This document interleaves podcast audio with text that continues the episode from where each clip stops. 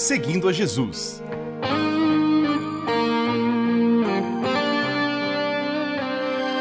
Na apresentação, Carly Friesen.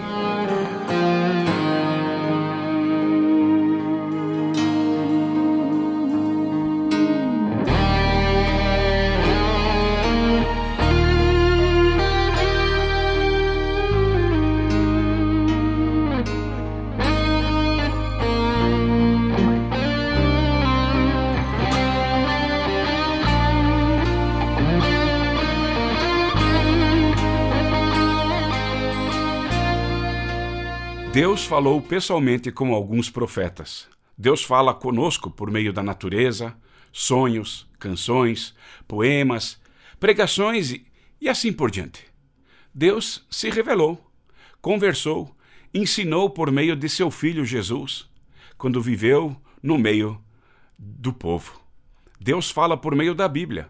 Deus não traz mensagens que contradizem a Bíblia. Quem segue a Jesus quer ouvir a voz de Deus queremos escutar Jesus. Por isso, dedicamos um pouco mais de tempo na comunhão com Deus. Nos silenciamos diante dele. Esperamos que ele se revele e nos diga ensinos profundos, verdades eternas. Desenvolvemos na nossa caminhada com Jesus paciência e paramos com a agitação e esperamos seu sábio ensinamento. Falar com ele é importante, mas mais importante é o que ele quer nos dizer. Ele já sabe o que queremos dizer. Nós ainda não sabemos o que ele quer nos dizer. Um coração humilde que procura Deus não é rejeitado.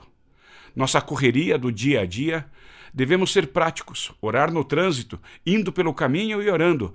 Temos que fazer as atividades propostas e etc. Mas, e agora destaco, devemos também, às vezes, parar tudo, sentar no colo de Deus e pacientemente aguardar que ele se revele, que se comunique. Na Bíblia lemos sobre diferentes personagens que ouviram Deus falar.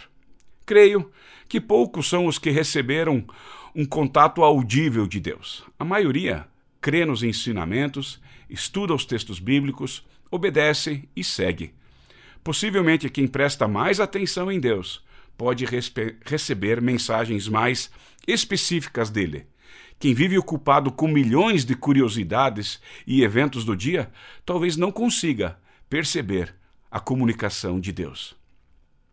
Conhecer a voz de Deus, ouvir a mensagem de Deus no meio de tantas vozes e mensagens, é para aqueles que se tornam sensíveis, que buscam a Deus. Seguir a Jesus é conversar com Ele e ouvir a sua voz. Leia os evangelhos. Sim, Jesus vai conversar contigo quando você ler os evangelhos.